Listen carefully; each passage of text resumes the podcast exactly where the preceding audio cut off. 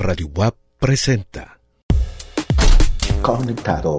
¿Cuál es la importancia del servicio social? Primero, la parte del servicio a la comunidad. De eso se trata. tarea de impulsar la formación de puntos de lectura en nuestra ciudad. De eso se Y trata. De José Agustín en libros.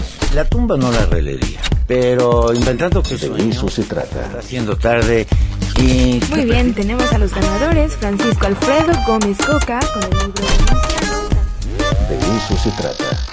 Conectado.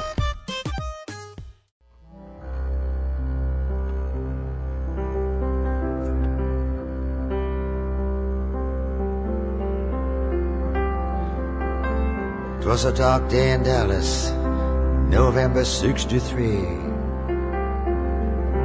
A day that would live on in infamy. President Kennedy was a riding high. Good day to be living and a good day to die. Being led to the slaughter like a sacrificial lamb. You say, wait a minute, boys, you know who I am? Of course we do. We know who you are. Then they blew off his head while he was still in the car. Shot down like a dog in broad daylight. Was a matter of timing, and the timing was right. You got unpaid debts.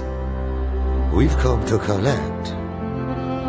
We're gonna kill you with hatred without any respect.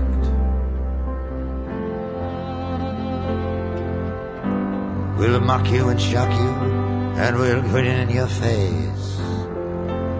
We've already got someone here to take your place. The day they blew out the brains of the king,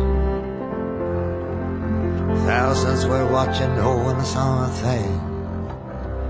It happened so quickly, so quick by surprise right there in front of everyone's eyes. Greatest magic trick ever under the sun. Perfectly executed, skillfully done. Wolfman, oh Wolfman, oh Wolfman, ¿Qué tal? Muy buenas tardes a todos. Mi nombre es Ricardo Cartas y vamos a iniciar el de eso se trata de hoy. Muchas gracias a toda la gente que nos está escuchando desde las distintas plataformas de Radio Boab, aquí en Puebla en el 96.9, en Chignahuapan en el 104.3 y también para el resto del universo radioboab.com. También estamos haciendo esta transmisión a través de la página de Facebook de Radio WAP. Así es que los invito a que nos sigan en este momento. Estamos haciendo la transmisión. Y vaya, vaya, vaya con lo que despertamos hoy. Pues eh, nueva pieza de Bob Dylan en plena crisis eh, de esta pandemia. Bob Dylan entrega esta canción que ya la pueden escuchar en Spotify. Que se llama Murder Most Foul. 17 minutos dura la canción, por eso no la pudimos pasar a toda. Son 1376 palabras y bueno, pues la gran narrativa de Dylan es sobre el declive de Occidente, así lo dice Carlos Marcos del diario El País. Dice el periodista español, al final del breve texto se intuye que Bob Dylan está en el mundo en el que todos vivimos. Manteneos a salvo, dice, aunque luego se sale del carril mantenernos atentos y que Dios esté con vosotros. Atentos, parece que el legendario músico se ha enterado de que hay un virus que está masacrando al planeta. Después de todo, le está impidiendo lo que más le gusta en este mundo, ofrecer conciertos.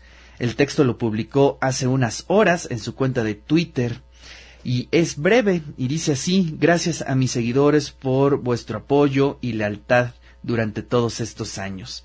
Esta es una canción inédita que grabamos hace un tiempo y que os puede resultar interesante. Manteneos a salvo, manteneos atentos y que Dios esté con vosotros. Así es que con esto abrimos el de eso se trata. Hay mucho, mucho de qué hablar el día de hoy. Y bueno, pues el tema económico es un tema que hoy surge en las distintas plataformas, en los medios de comunicación.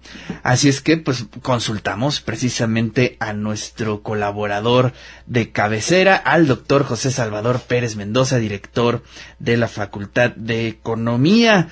¿Cómo estás, Salvador? Qué gusto saludarte. Muy bien, muy buenas tardes. Pues siguiendo las reglas del juego y como bien lo indicas, manteniéndonos a resguardo lo más posible y bueno, tratando de que todo esto que está ocurriendo y como bien lo, lo decías, masacrando en el planeta un virus, pues la idea es que no lo haga tan fuerte y que el impacto sea lo menos duro posible, aunque ya no está haciendo en algunas partes del mundo.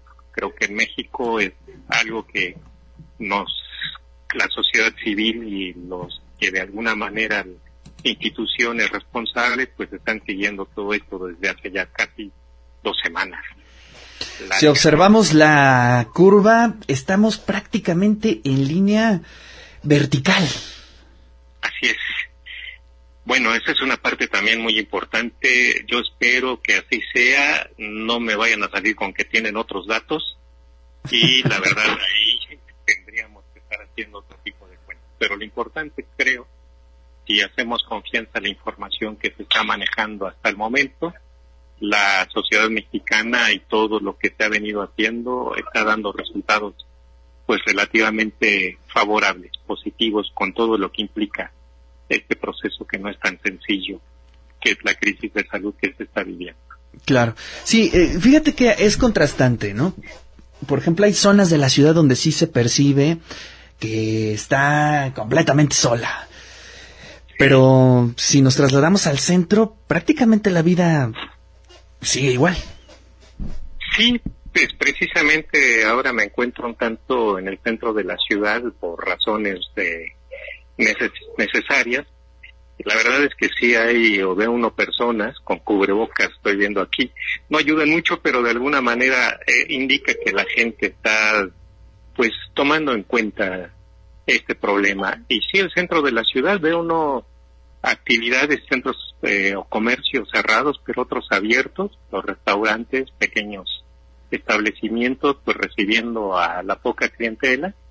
Y bueno, en esa expectativa también es un tanto de que la vida continúa y no se puede parar al, al 100% en su totalidad. Claro. De cualquier manera hay que hacer cierta vida que implica comprar alimentos, prepararlos y sobre todo pues abastecerse.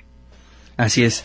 Oye, pues hoy amanecemos con eh, noticias tremendas en el aspecto económico. Eh, Totalmente, sí, ya sé para dónde va todo este planteamiento. La verdad es que ya las calificadoras se están colocando y poniendo a nuestro país, sobre todo la empresa petrolera, en una situación de alto riesgo por las deudas que se contrajeron o que de alguna manera se establecieron. Y sobre todo la JP Morgan anuncia que el crecimiento para el 2020 será de menos 7%. Es decir, no habrá crecimiento, más bien una caída drástica, profunda. No es el único, hay otras eh, casas consultoras que están trabajando, BBVA, por ejemplo, está planteando un menos 4%, Scotiabank un menos 5%, y otras eh, consultoras como economistas, grupo de economistas asociados, GEA, está poniendo un menos 4%. En promedio, y la tendencia es que la economía mexicana entra después de casi ya 70 años en una situación verdaderamente difícil. No es por el coronavirus, no es por el problema que estamos viviendo recientemente, sí influye, porque de alguna manera, como decíamos en algún momento, desnuda prácticamente el manejo de variables que se ha venido haciendo en la economía mexicana, sino que confluye, y esa es la cuestión, confluye con todo este manejo de política económica que se viene instrumentando eh, desde el 2018.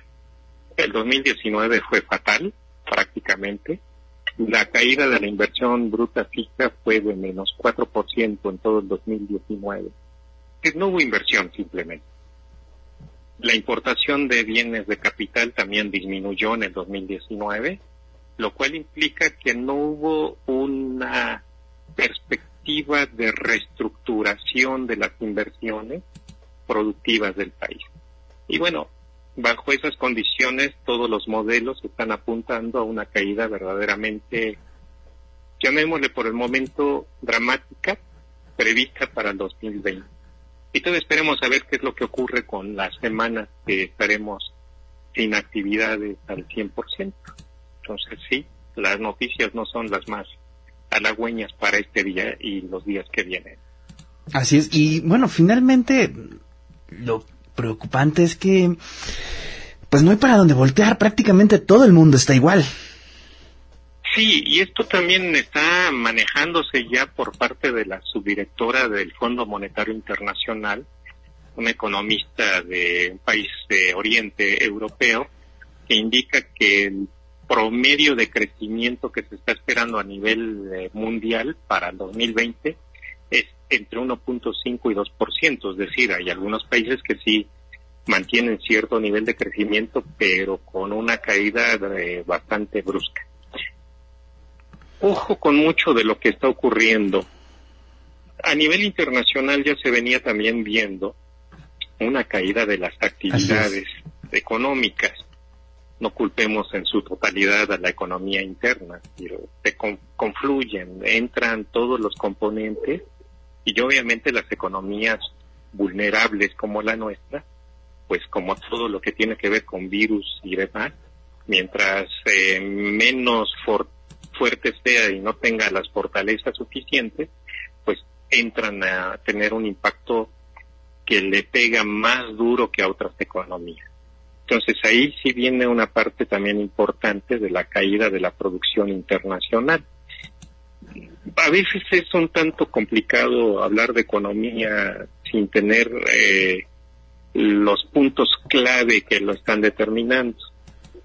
En principio, creo que un punto muy vulnerable para nuestra economía tiene que ver con la dependencia que tenemos. No es mala, es lo que nos ha hecho crecer las exportaciones.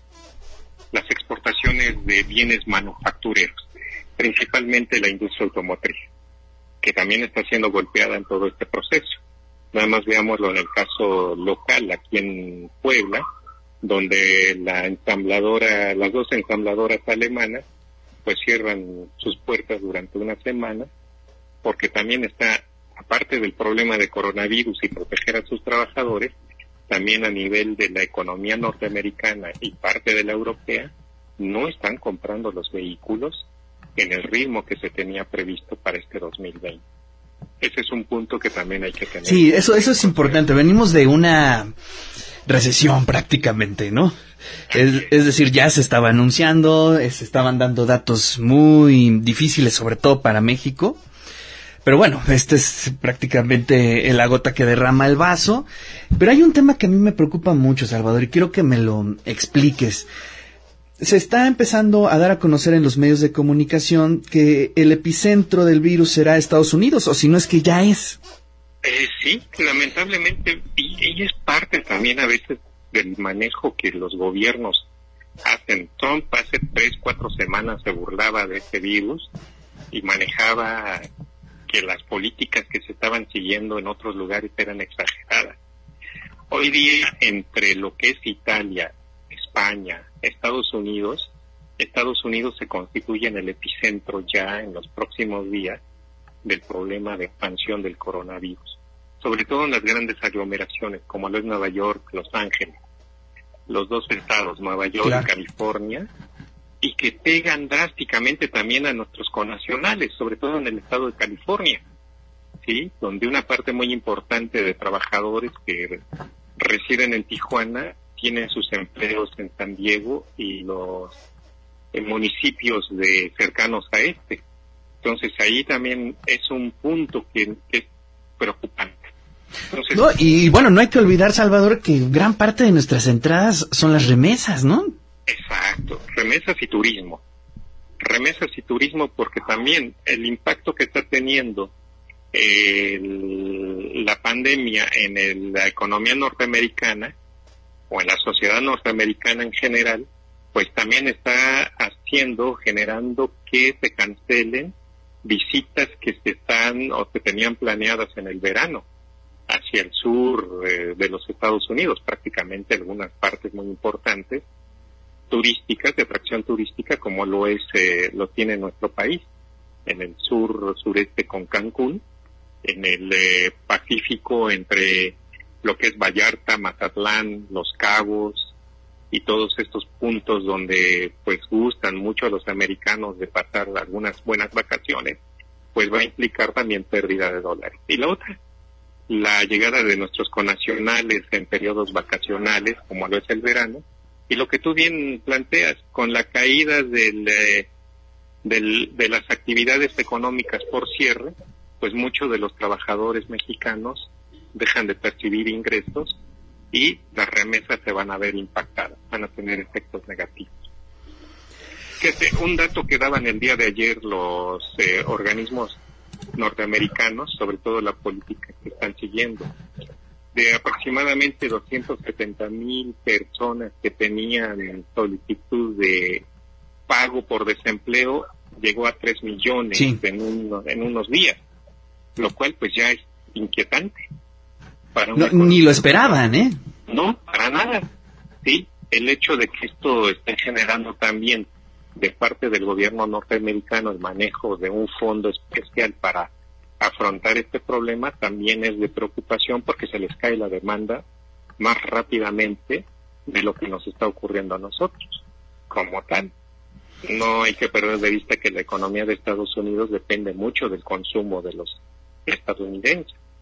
Es una parte que no podemos obviar, no se puede dejar de lado.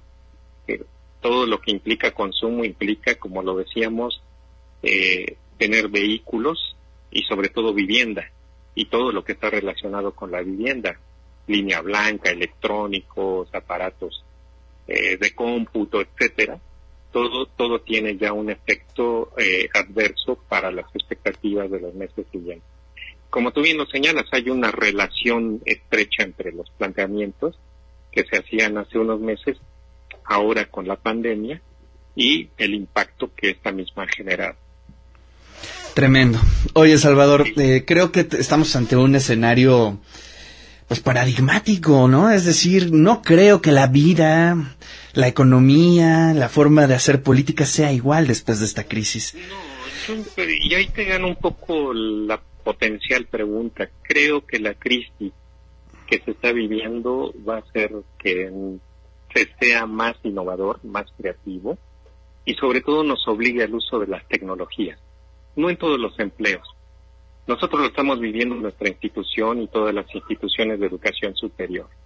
Por mucho tiempo hemos tenido la cercanía a las plataformas para los cursos a distancia y hoy día lo estamos utilizando de la manera más inmediata y con lo primero que nos estén dando de cursos y el resto se va a aprender en el en el en el transcurso de lo que son los cursos como tal. Te lo digo porque de, una u otra manera hoy he aprendido a usar más eficientemente el Microsoft Teams, el Classroom y el Blackboard. No he aprendido todavía el Moodle, que es el más común que algunos dicen, pero hay otros otras plataformas que también me he enterado que existen. Sí, como que le, dimos muchas vueltas, ¿no? A ese escenario. Entonces, relacionado con esto, creo que una parte muy importante, como bien lo señalas, es un punto de quiebre, es una crisis donde hay irrupción, es una crisis de irrupción de, de, nuevas ideas, de nuevos planteamientos, de nuevas expectativas que se tienen que ensayar. Incluso a nivel gubernamental, la forma de gobernar, la gobernanza tiene que hacerse de una manera más eh, electrónica, más de manejo de, de sistemas más inmediatos. Creo que la población está aprendiendo a utilizar todos los sistemas. Tú mismo y... Esta es la muestra, Salvador. De hecho, ya no estamos en, en, el, en la cabina de transmisión. Lo haces desde tu, tu sitio donde estás resguardado y, vía telefónica u otras plataformas.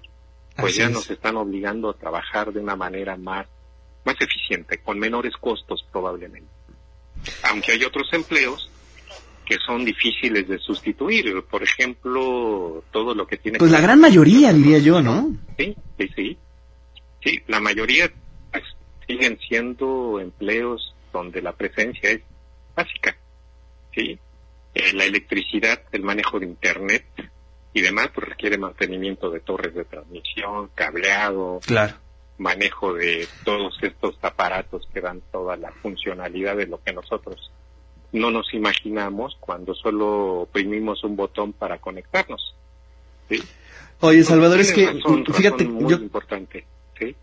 perdón, perdón por interrumpirte, Salvador, pero No, no, creo que México eh, será un, un, un escenario complejo, porque hay un contraste social espeluznante, ¿no? Estamos en el que 20, somos la economía, si no me equivoco, 14. Pero bueno, pues hay zonas donde no, tiene, no se tiene agua. Y esta situación está develando que eh, no es, no, de- de- estamos muy lejos de hacer las cosas bien. Tenemos demasiada gente viviendo al día.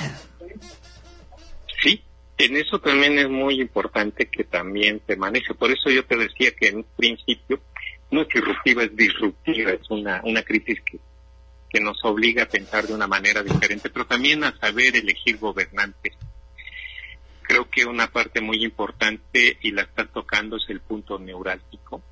No necesariamente tenemos que pensar que el desarrollo local va a ser con tecnología, sino cómo las zonas urbanas con las tecnologías tienen que aprender a manejar el vínculo con las economías, llamémosle entre comillas, menos desarrolladas, pero que tienen un potencial de desarrollo local muy importante. Decía un analista, hoy por ejemplo alguien que maneje un sistema de plataforma que se dedique o que esté relacionado con alguien que trabaje artesanías, ponerlas en plataforma y poderlas vender en Australia o en Corea, es en una cuestión de, de rapidez. Aquí la- el vínculo o la relación es el vínculo entre las, el manejo de tecnologías que hacemos en zonas urbanas, relacionarlas con las actividades todavía tradicionales. No, no son una y otra, mm, ¿cómo te puedo decir? No se rechazan, se complementan. La cuestión es cómo y de qué manera los gobiernos y sobre todo los agentes sociales con alta capacidad, esto que llaman ahora startups, y todo lo que tiene que ver con aquellos creativos, de saberse vincular. Problemas reales, la pobreza, tenemos un gobernador extremadamente pobre por lo que dijo ayer, ¿sí? pero también lo podemos salvar buscando de alguna manera eh, cómo integrar a estos que tú llamas y que te manejan, los que están en la economía informal. ¿sí? En la economía informal, pues es un 40% del total de, nuestro país que depende de, de mercados informales, de mercados no integrados eh, dentro del SAT, pero que de alguna manera aportan al Producto Interno Bruto un porcentaje significativo, entre el 1.5 y el 2%, según algunos analistas, dependiendo del manejo que hagan o se haga del, del qué es eso que se llama economía informal. No solo son los que venden, son los que producen, ¿sí? Y ahorita, por ejemplo, sin querer, revisando algunos datos, nos encontramos en algunos municipios de Puebla, están produciendo cubrebocas que están exportando a Estados Unidos, ¿sí? Mira. Con todas las normas que implica o que genera el sistema de salud pública de los Estados Unidos. ¿sí? Y lo están haciendo de manera informal. Wow. Pero ya llegados a la frontera, llevan ya un sello y la norma que está requiriendo la economía norteamericana como tal. Parece fantasioso, pero eso es una parte que también integra economías locales, informales, con lo que es el funcionamiento mundial como tal. Híjole, Salvador. Bueno, pues vamos a estar pendientes. Mientras tanto, eh, el dólar un poco estable, por lo que se ve.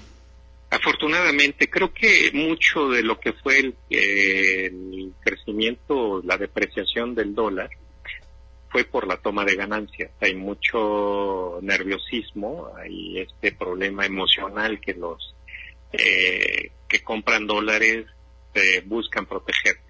Ahora, checando ya con más detalle esta caída del precio o la depreciación del peso con respecto al dólar, no hay que estar también tan tan tan emocionalmente dramáticos.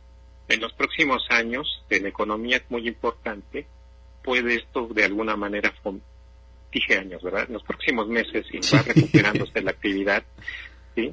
El hecho de que la moneda mexicana se haya depreciado también abarata mucho eh, los productos que se exportan. Y eso puede ayudar a, a aumentar o generar o estimular el crecimiento, sobre todo de actividades agropecuarias y las que mencioné hace un momento que tienen que ver con la manufactura. Parece contradictorio, sí, pero más baja el eh, se deprecia el peso, mayor posibilidad se tiene de vender, pero eso va a depender mucho de cómo se manejen políticas monetarias y políticas cambiarias en los próximos meses. Bueno, pues ahí estamos, ya actualizamos toda la información, ya le dimos un refresh a todo lo que eh, acontece en el mundo económico y pues hay que estar pendientes, ¿no? Esto, por lo menos en México, apenas está empezando. Está empezando y creo que también es una cuestión de, no, no trato de ser con esto motivador, pero es una cuestión que tiene que ver con el pensar eh, positivo, pero también exigir a los gobiernos dentro de la electrónica y el manejo políticas bien claras, bien definidas, y sobre todo lo que te decía en alguna de las entrevistas, mayor confianza. Si no damos confianza como país, la verdad es que los inversionistas tienen opciones distintas, totalmente diferentes ahora. Salvador, muchísimas gracias, te mando un fuerte abrazo. Igualmente, la pases bien, y a tu auditorio también. Gracias. Vamos a hacer un corte y regresamos, al de eso se trata. Cash on the bellhead, money to burn. Dealey Plaza, make a left-hand turn. I'm going down to the crossroads, gonna flag a ride. The place where faith, hope, and charity died. Shoot 'em while he runs, boy. Shoot 'em while you can. See if you can shoot the invisible man. 13 horas con 32 minutos, regresamos al de eso se trata. Recuerden que ahora estamos haciendo la transmisión directamente desde la colonia Gavilanes aquí en la ciudad de Puebla, pues aprendiendo estas nuevas formas de trabajo. Ya lo decía muy bien el doctor Salvador, esto, esta pandemia irrumpe, ¿no? Y pues exige que todos tengamos una nueva forma de relacionarnos en el trabajo, con nuestra familia, con nuestros amigos. Veo mucha gente que empieza a publicar reuniones virtuales. Y bueno, pues es el nuevo escenario que tenemos. Les recomendamos, les subrayamos, les suplicamos por favor que conserve la sana distancia. Es el momento, pues digamos, más crítico de contagios que se pueden dar. Así es que sumemos todos a esta campaña a nivel nacional de estar en sana distancia para que salgamos lo mejor librados de esta situación. Samuel Stone, ¿cómo está usted? Bien, bien, Ricardo, ¿tú cómo estás ya también ahí en distanciamiento social? Pues así lo exige el escenario. Samuel, tú ya desde hace varios días ya estás en distanciamiento. ¿no? Ya, ya 12 días desde que regresé el domingo 15, regresé de Indonesia, vía Dubai y Kuala Lumpur y Barcelona. Y híjole, ese último vuelo de Barcelona para acá venía mucha gente que no se, no se veía muy bien y este, entonces tomé la decisión de aislarme por completo sin ver a mis papás, que son mayores de 60, a mi pareja, este, a nadie, ¿no? Para tratar de evitar el posible contagio, ¿no? Porque pues hay un alto, había un alto riesgo en ese momento de que yo tuviera el virus y afortunadamente todo bien, pero pues hay que... Hay que ¿Ya te hiciste la prueba? No, no, fíjate, fíjate que no. Me, la recomendación ha sido de que a menos de que tuviera yo síntomas, eh, pues síntomas que no he tenido, que no me la hiciera para tratar de conservar pruebas para la gente que pues va a estar muy enferma en las siguientes semanas, los siguientes meses y que pues se van a necesitar, ¿no? Entonces, no, no me la he hecho, pero pues por eso ya con los 14, 15 días de, de tiempo, ¿no? Pues con Claro. eso debe ser suficiente para evitar contagios y pues después ya voy a ver a mis papás, voy a ver a mi pareja, pero pues eh, a quedarnos en casa, ¿no? Ahorita estoy viendo, por ejemplo, que Italia este, ya llegó eh, hoy a más de 9.000 muertos, ¿no? Murieron 919 personas en Italia ayer. Entonces, eh, bueno, está bastante, entre ayer y hoy, entonces está bastante pesado el tema. Sí, España, Italia, Estados Unidos son pues, lo más preocupante ahorita. Sí, eh, y Estados Unidos apenas, ¿no? Apenas, apenas va empezando. Sí, claro. O sea, la cosa es que ahorita le ha pegado fuerte, ¿no? Como sabemos, creo que pues todos a la ciudad de Nueva York, pero y a, y a, California hasta cierto punto, pero el número de casos en el interior del país, pues apenas va va subiendo, ¿no? Entonces, eh, yo sí es, yo sí creo que lo más probable es que en la siguiente semana, dos semanas, el número de casos en Estados Unidos se multiplique varias veces. Yo creo que en unos pocos días se, va a duplicar. Este, y más también porque Estados Unidos pues, está empezando a, a realmente hacer pruebas, ¿no? Que antes no se estaban haciendo tantas pruebas, a pesar de las mentiras que decía Donald Trump, de que había pruebas para todos, pues no había, ¿no? Y todavía no hay. Entonces, en ninguna parte del mundo, ¿no? En ninguna parte, en ninguna parte, ¿no? El problema es que pues él salió hace varias semanas y dijo, este, sí, quien quiera hacerse la prueba, se la puede ir a hacer a un hospital. Y entonces toda la gente salió a los hospitales para hacerse pruebas que pues no había, ¿no? Entonces, eh, pero sí, entonces el número de casos confirmados pues va a seguir subiendo.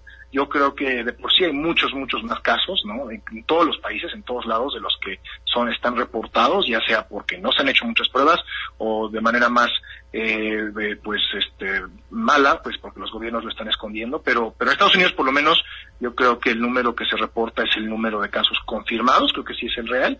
Sin embargo, todos sabemos que hay muchos, muchos, muchos más casos que no se han confirmado, ¿no? Gente que, claro. como yo, que probablemente tuve el virus, pero que pues afortunadamente nunca tuve síntomas. Y Un aplauso para tu sistema, ¿no? pues, pues sí, somos bastantes, ¿no? La, lo, lo, que yo entiendo es que somos, yo no soy experto en medicina, ¿no? Pero lo que yo entiendo es que la mayoría de la gente que tiene el virus no tiene síntomas, o sea, no se enferma, ¿no? Por sí, decirlo así. Es y este y entonces pero de todas maneras pues lo podemos andar ahí esparciendo no entonces ese es el ese es el punto del distanciamiento social no es tanto no es solo para protegernos a nosotros sino para proteger a, a las comunidades más vulnerables no en particular pues la gente mayor de 60 la gente con condiciones médicas como todos sabemos pero pues también para mí eh, pues la, la gente más pobre no que siempre es la que sufre más en este tipo de, de situaciones ¿no? Efectivamente, Estados Unidos crece a un ritmo de 5.000 contagios diarios. Sí, por lo menos, yo pues, inclusive quizá podría ser más, ¿no? Y este, y mira, yo entiendo todo el lado económico, entiendo que esto le va a doler económicamente a mucha gente en México, en Estados Unidos, en, todo el mundo, ¿no? Los países desarrollados tienen un poco más de habilidad fiscal de poder eh, dar estos estímulos, ¿no? Como los dos trillones de dólares que se aprobaron en el Congreso eh, ayer y hoy, ¿no? Ya la, la, la, Casa de Representantes pasó hoy esos dos trillones de dólares y el presidente lo va a firmar y eso pues ayuda ayuda a algo, ¿no? Entonces yo entiendo porque en México porque es bastante complejo que mucha gente se quede en casa porque pues viven de día a día, ¿no? Si no trabajan hoy, no comen mañana. Claro. Pero sí, este, el, el, el, la tasa de contagios es, es demasiado alta para que no nos lo tomemos en serio. O sea, cada uno de nosotros, si nos contagiamos, tengamos síntomas o no, vamos a infectar, según la OMS, ¿no? La Organización de la Salud, a un promedio de dos y medio personas, ¿no? Más. Entonces, con un solo contagio inicial, en unos poquitos días, ya tienes una multiplicación enorme de el número de casos, ¿no? Entonces, es, es sí, casi se triplica, ¿no? Exacto, exacto. Y, y, y, ese es, y ese es exactamente el tema para mí, ¿no? Que yo, pues teniendo padres mayores de 60, mi mamá sobreviviente de cáncer, ¿no? Este, mi pareja está embarazada, ¿no? O sea, todos estos temas, gente que está en estos grupos vulnerables, pues yo lo que quiero es tratar de evitar, no tanto para mí, sino para ellos, ¿no? Nosotros, la mayoría de la gente joven, eh, menor de 40, ¿no? Que se llegue a enfermar, que va a estar bien. Eh, el problema, pues son estos, gentes en estos grupos y pues creo que no, no podemos estar dispuestos a, pues perder a toda nuestra gente mayor y toda nuestra gente que ya tiene problemas médicos, ¿no? Que es básicamente lo que está casi casi lo que lo que ha propuesto hasta cierto punto Trump, ¿no? Básicamente la economía tiene que continuar y pues los que se mueren se mueren, ¿no? Y él no lo ha dicho así directamente, pero pues es este lo que ha, ha habido unas implicaciones y se han filtrado varios comentarios de gente cercana a él que eh, pues son esencialmente eso. Oye, pues este otras otros escenarios, pues Brasil creo que es el más preocupante. Sí, pues híjole, Brasil y creo que toda América Latina, o sea, nos hemos tardado demasiado tiempo en responder, algunos países más que otros, ¿no? Colombia sí ya hace pues más de una semana tuvo una declaración de, de, emergencia esencialmente, ¿verdad? Una suspensión de ciertos derechos y todo eso para lidiar con la crisis que eh, pues dentro de la situación creo que tiene sentido, ¿no? Pero desafortunadamente pues sí somos demasiados países en América Latina que nos hemos tardado como gobiernos, ¿verdad?, en responder a, la crisis. Afortunadamente creo que hay mucha, mucha institución privada eh, pues que está haciendo lo correcto, ¿no? Que está, eh, privada y pública, ¿no? Digo, igual poniendo como ustedes ¿no? En todo lo relacionado a la UAP, yo sé por mi lado en la UAP, ¿no? Como universidad, las clases ya hace dos semanas se suspendieron, todo se hace en línea, pero no sé, o sea, hemos tenido en, en, Estados Unidos, en México, en América Latina en general, hemos tenido todo este tiempo para prepararnos, ¿verdad? Ya veíamos hace varias semanas cómo se veía la cosa en China, obviamente, pero también en Italia, en Europa en general, en Irán, ¿verdad? Y, Irán es un caso que no comentamos mucho en, en Occidente. Pues es que no hay información, ¿no? Fatal. No hay información, mucha información se bloquea, ¿verdad? Pero la situación está fatal, o sea, todos los reportes que sí salen es que están así lo, los cadáveres apilados básicamente en los hospitales, ¿no? Porque no hay, no, no, hay sistema. El punto es que tuvimos nosotros todo este tiempo para prepararnos y pues no lo hicimos, ¿no? En, en, en, en, el continente americano y pues es una, es una pena porque eso va a llevar a muchas más muertes. Y lo más triste es que las muertes no son gente que no se pueda salvar, es gente que no se va a poder salvar porque no tenemos el equipo médico y el personal médico para salvarlos. O sea, gente que si tuviéramos el, el número necesario de ventiladores ¿no? para ayudarles a respirar cuando se pone muy fuerte la infección, si tuviéramos todos los ventiladores necesarios, salvaría mucha gente. Sin embargo, la, la tasa de mortalidad sube mucho, como en Italia, cuando ya no hay ese, eh, pues todo ese equipo médico que se necesita, ¿no? Entonces, y eso es lo que creo que eso es lo que más me duele, que, que, son, que son vidas que no necesariamente se tenían que perder, pero que se van a perder porque la respuesta en Estados Unidos y en América Latina pues, ha sido muy lenta. Así es. Bueno, pues es un poco de lo que está sucediendo en el mundo. Eh, también nos despertamos con una noticia, bueno, pues digamos que se sale de la agenda internacional. Es este ofrecimiento del gobierno de Estados Unidos por la información de Maduro en Venezuela.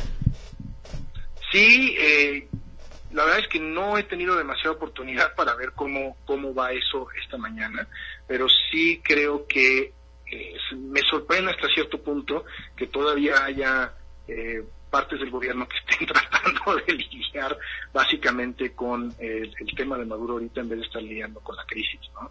Eh, creo que hasta cierto punto para, para el gobierno de Estados Unidos es un tema político para Trump, o sea, habla ahorita cada vez la está viendo más y más difícil realmente en términos de su reelección. Ahorita podemos hablar más de eso también, pero entonces yo creo que este tipo de posturas le permiten básicamente poder decirle a su base, ¿no? Que pues él está siendo el, el hombre fuerte, ¿no? Que, que pues ellos quieren ver.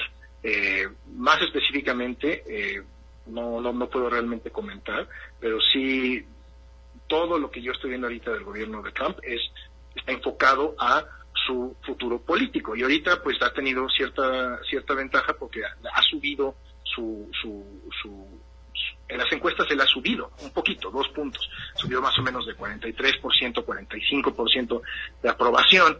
Este, este es un efecto que ten, tendemos a ver en Estados Unidos cuando hay una crisis nacional. Le llamamos en inglés the rally around the flag, ¿no? Así como que apoyen al país, ¿no? Y la, eso tiende a subir eh, la, el, la, aprobación del presidente en turno. Cuando, cuando septiembre 11, por ejemplo, George Bush pasó de tener una aprobación de más o menos 50% hasta 86%, sí.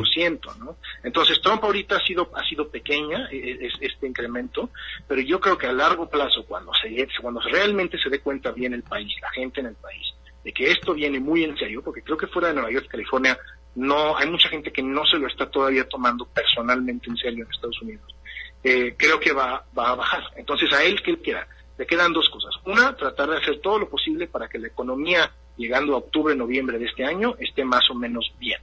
Y dos, tratar de usar todos estos otros temas, ¿no? Por ejemplo, el tema de, de regresar los migrantes, ¿verdad? Centroamericanos hacia México, muchos, pues para mí ese también es un tema que realmente es político, ¿no? Es una manera de decirle a su gente, miren, este sí, la economía a lo mejor ahorita va a estar difícil, esto del, virus chino, ¿no? Como él le dice, está eh, este, complicado. Pero miren, yo estoy siendo todo lo que me, me eligieron para hacer en términos de migrantes, en términos eh, pues de, de, estas personalidades en América Latina como Maduro. Entonces yo, yo no sé, mi, mi impresión personal es que va por allá. Yo, yo ahorita siento que la Casa Blanca está bastante eh, confundida, ¿no? Por lo menos el personal político de Trump no saben realmente qué están haciendo, para dónde van, para dónde se dirige toda esta situación, ¿no? Por un lado siguen diciendo que el aislamiento y el distanciamiento social es necesario y por el otro sale el presidente y dice, no, no, no, ya para, para Semana Santa ya quiero que estemos todos otra vez en la calle. Entonces, para mí eso refleja una administración que realmente no sabe para dónde jalar y que está intentando de hacer lo más posible para, para, para, su, para apoyar eh, la posición política del presidente, pero que realmente eh, creo que no saben, ¿no? Y creo que está en la misma situación que todos los demás, ¿no? nadie sabe realmente bien para, para dónde va esto, pero sí los mensajes confusos que están mandando en relación a todo, a la crisis, pero, pero también en relación a, a, otras áreas, eh, pues no ayudan. Claro, y, entiendo que para él es muy importante esa comunidad de migrantes venezolanos que están en Estados Unidos sí. y que está teniendo un apoyo por parte de ellos. Claro, no, o sea, el, el, el, la jugada republicana en relación a eh, latinos siempre ha sido un poco por el lado, ha sido por dos por, por dos lados. Uno, por el lado social, ¿verdad? Mucho latinoamericano tiende a ser eh, religioso y tiende a ser conservador en relación a temas como el aborto y cosas así. Entonces han tratado de captar al, al voto, al voto latino por ahí. Pero lo que más les ha funcionado ha sido con las comunidades como la cubana y la venezolana ahora, ¿verdad? Que están fuertemente en contra de lo que ellos perciben como el socialismo, el comunismo, etcétera, ¿no? Entonces, con la comunidad cubana, después de que Kennedy decidió ya no proseguir una invasión de Cuba después de lo de la Bahía de los Cochinos, eh, pues los, los demócratas básicamente perdimos el voto eh, cubano, ¿no? Este, desde, desde, desde, ese, desde esa época, desde esa época el voto cubano en la Florida es fuertemente eh, a favor de los republicanos. Hasta el 2008, en 2008 cuando ganó Obama la Florida, eh, mucha gente cubana joven, ¿verdad? Votó por Obama desde por eh, McCain, eh, precisamente porque pues ya ellos están menos conectados a todo este tema en Cuba. Claro. Lo que ahora sucede con los venezolanos es precisamente lo mismo, creo, ¿no? Gente que ha salido recientemente, eh, ve los efectos del, del, del, mal manejo fatal, ¿verdad? El manejo fatal que ha habido de, de la economía y, de, y, del, y, de, y del país, pues, completo de, Venezuela, y entonces ellos lo atribuyen de manera correcta o incorrectamente, es otro tema, ¿verdad? Pero al, a que sean políticas que ellos ven como, o que se hayan denominado como socialistas, y entonces, eh, pues los republicanos se agarran de ahí, ¿no? Entonces, definitivamente eh, es una política que les ha funcionado con los cubanos. Yo creo que hasta cierto punto funcionará con los venezolanos. La diferencia, pues, es que la comunidad venezolana está no está concentrada en un solo lugar, aunque muchos sí están en, en la Florida, y también, pues, siguen siendo números de los que pueden votar, siguen siendo números relativamente pequeños, ¿no? A diferencia de los cubanos, que sí, este, pues muchos, muchos sí son ciudadanos. Sí, ya van varias generaciones, ¿no? Exacto, varias generaciones y también la política que hubo por muchos años de que si eras cubano y llegabas a Estados Unidos y llegabas, lograbas tocar tierra, ¿no? De, de, de llamaban wet foot, dry foot, ¿no? Claro. Si llegabas a tocar tierra en Estados Unidos, te iban a dar todo el apoyo para que pudieras hacerte residente y después ciudadano. Entonces, por eso es que muchos de los que llegaron, pues se hicieron ciudadanos bastante rápido, mientras que con la economía venezolana, pues no ha habido eso. Entonces, muchos, aunque sí estén, y creo que muchos sí estén a favor de Trump, eh, al mismo tiempo la mayoría de esos no van a poder votar. Entonces, eh, creo que es una jugada para, para los que sí están. Obviamente la Florida es crucial. Si Trump pierde la Florida va a ser muy difícil que gane la elección. Este, pero también quizás sea un poquito una jugada un poquito más largo plazo, ¿no? La idea de que van a establecer ahorita sus credenciales antisocialistas, ¿no? Como Partido Republicano más, con esta comunidad y con la comunidad latinoamericana en general, y que a futuro pues eh, haya más apoyo de esta gente que pues ha huido de, de, Venezuela. ¿Qué está pasando al interior del Partido Demócrata en este momento? Pues creo que ha habido una consolidación muy fuerte atrás de Biden, ¿no? O sea, después de que Biden ganó las, las primarias que se llevaron a cabo, como saben, muchas de, muchas de las primarias ya han sido suspendidas o han sido eh, pospuestas, ¿no? Por un buen tiempo. Eh, pero pues ya está bastante claro, ¿no? Que, que Biden, Joe Biden va a ser el candidato demócrata. Es casi imposible, no es imposible, pero es casi imposible que Bernie Sanders realmente este, se pueda remontar, ¿no? Y entonces lo que hemos visto es una consolidación bastante fuerte desde hace ya casi cuatro semanas, ¿no? Atrás de Biden. Eh, obviamente lo, lo, que tiene ahorita que ser el partido internamente y, y externamente, la verdad, con, con toda la gente que, que, que, se alinea hacia la izquierda, pues es eh, tratar de sanar esas rupturas, ¿no? Entre los que apoyan a Bernie y los que apoyan a eh, bueno, y los que no apoyan a Bernie realmente, ¿no? Son los dos campos. Yo conozco a mucha gente que me dice, yo no voy a votar por, Joe Biden, ¿no? Para mí Joe Biden es casi igual que, un republicano y entonces yo voy a votar eh, por nadie o sea, me voy a quedar en casa, ¿no? O voy a ir a votar y voy a escribir ahí el nombre de Bernie Sanders, aunque no cuente mi cuenta. Y esa perspectiva está, está complicada, o sea, sí podría complicarle la situación a, Biden. Ahora, dentro de todo eso, pues nos queda este tema, regresando, que no nos podemos escapar de él, ¿verdad? De la pandemia. A, eso me refería. Precisamente, cuál, ¿qué es lo que está viendo el Partido Demócrata? Que finalmente el escenario le está favoreciendo a Trump, ¿no? Pues sí, no. O sea, yo ahorita en este momento, si tomamos ahorita una, una imagen, eh, eh, no, snapshot, ahorita de este momento en el que estamos, sí pareciera que le está favoreciendo a Trump. Yo no creo que a más de dos o tres semanas, quizá un mes, le siga favoreciendo. El problema es que ahorita la mayoría de la gente que de por sí apoya a Trump se encuentra en el interior del país. Y al interior del país, o sea, no la costa oeste ni la costa este y el interior del país todavía no ha pegado tan, tan, tan fuerte la pandemia.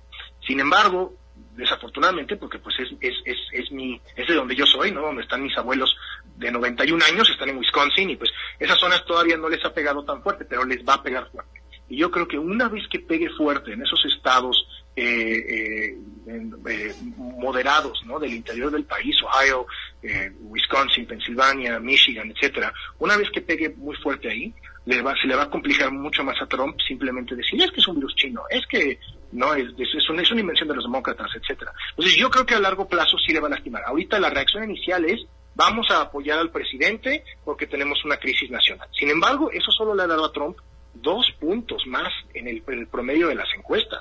No es mucho, ¿no? Y entonces, pero una vez que se pierda esa reacción y que la gente en el interior del país se dé cuenta de que, de que lo que está haciendo el gobierno federal está pésimo y de que pues mucha gente va a morir por ello, yo creo que va a cambiar ahí la situación. También la otra pues es el tema económico, ¿no? Que la, ahorita lo único que estaba reforzando a Trump era que la economía estaba en muy buenas condiciones. Sin embargo, vimos, ¿verdad? Ayer se publicaron los, los datos del Departamento del Trabajo y este salieron, ¿no? Hubieron más de 3.3 millones de nuevas peticiones para apoyo eh, por desempleo, ¿no? Eh, que es, es un récord enorme. El número, el número más grande anteriormente había sido eh, eh en 1982, habían sido más o menos 650 mil y ahora son 3.3 millones y ese número va a seguir subiendo, ¿no? Entonces, conforme la gente también le pega más y más el tema económico, probablemente también eso no le no le ayude. Entonces, sí ahorita parece que, que le está ayudando, a largo plazo yo creo que inclusive a, largo plazo para la crisis, ¿no? A dos meses, tres meses. Yo, yo, yo creo que no, eh, pero sí va a requerir eso. Pero lo que sí va a requerir es que el Partido Demócrata sí se ponga las pilas y que Biden salga y siga eh, pues presentándose como una alternativa madura, seria, eh, no, inteligente, razonable a Trump. O sea, creo que si logra él seguir haciendo eso, no, básicamente eh, poner su contraste entre él y el presidente, creo que eventualmente sí en esos estados de centro va a haber gente que sí va a salir y sí va a cambiar de, de, postura. Mucha gente va a seguir apoyando a Trump. Yo no creo que Trump baje de 40%. Yo creo que ese 40% ya está allí, lo van a apoyar, pase lo que pase. O sea, podría mañana él salir y decirle, ¿sabe qué? Que se muera toda la gente mayor de edad porque no me importa y pues mejor que se, que, que se salve la economía y ese 40% lo va a seguir apoyando. ¿verdad? Eh, pero yo creo que ahí hay ese 5, 7, 10% de gente que sí, si ven una alternativa real, seria, eh, eh, ¿no? inteligente en Joe Biden, sí van a poder decir, ¿saben qué? A lo mejor yo voté por Trump en el 2016, pero son estos son otros tiempos y necesitamos de un liderazgo más serio, ¿verdad? Sí hay gente así, no es mucha gente, pero sí es suficiente. bueno, y también hay que recordar, este Samuel, que finalmente esta crisis va a modificar muchas cosas, ¿no? Y, y todavía faltan esos procesos que puedan irrumpir la política en todos sus niveles. Sí, no, o sea, todo va a cambiar, ¿verdad? Todo está cambiando. Obviamente ya en, en dos, tres semanas, ¿verdad? Todos nos hemos tenido que adaptar a eh, trabajar desde casa, hacer todo en línea, ¿verdad? Este, por- en México, por ejemplo, todavía hacemos muchas cosas en papel, ¿verdad? Se requieren muchas firmas físicas y muchos, este, entregar tres copias originales y dos, y, ¿no? todo ese Claro. cosas.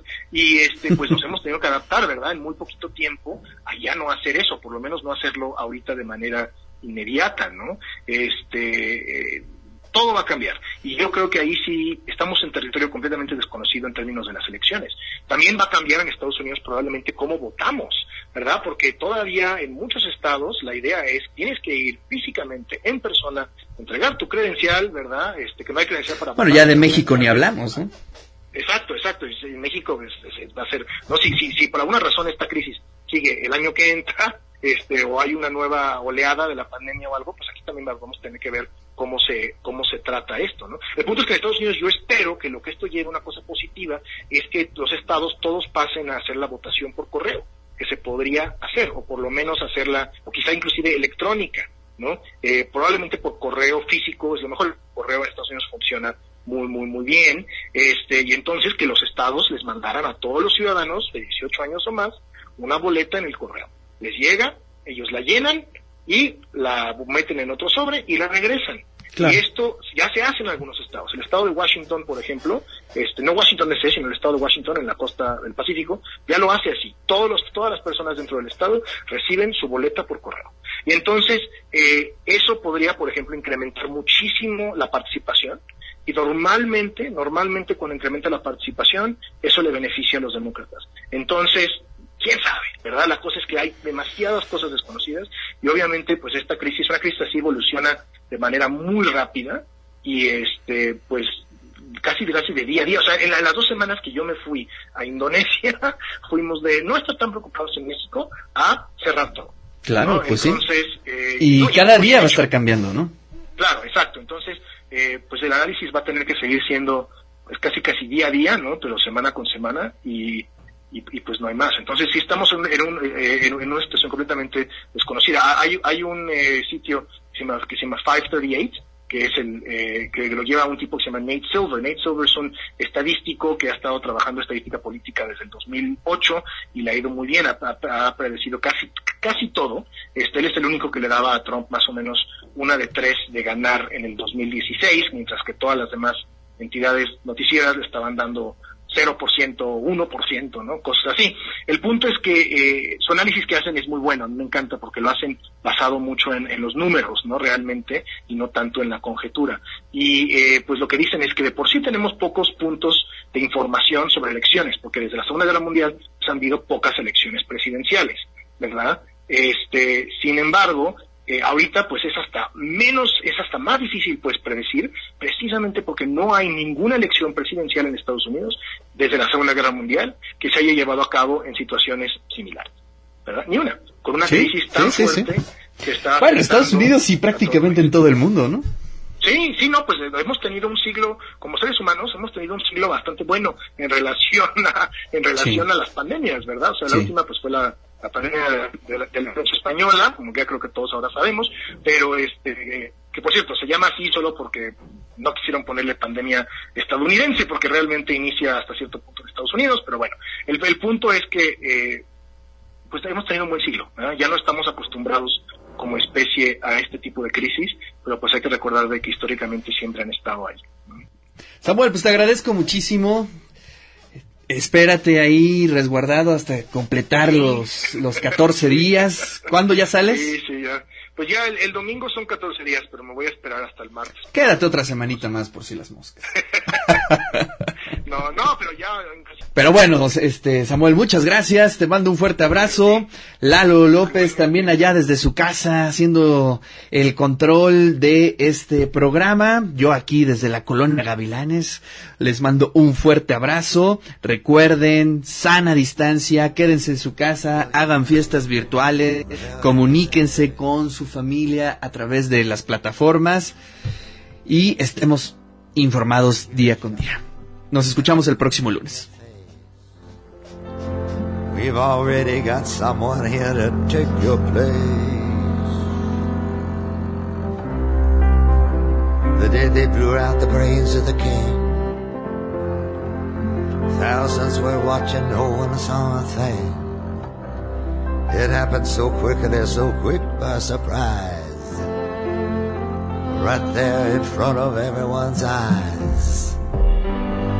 Greatest magic trick ever under the sun. Perfectly executed, skillfully done. Wolfman, oh wolfman, oh wolfman, howl. Rub-a-dub-dub, it's a murder most foul.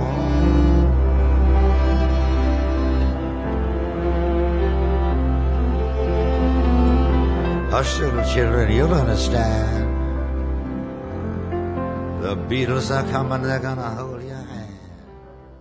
Radio WAP presentó Conectado. De eso se trata. De eso se trata.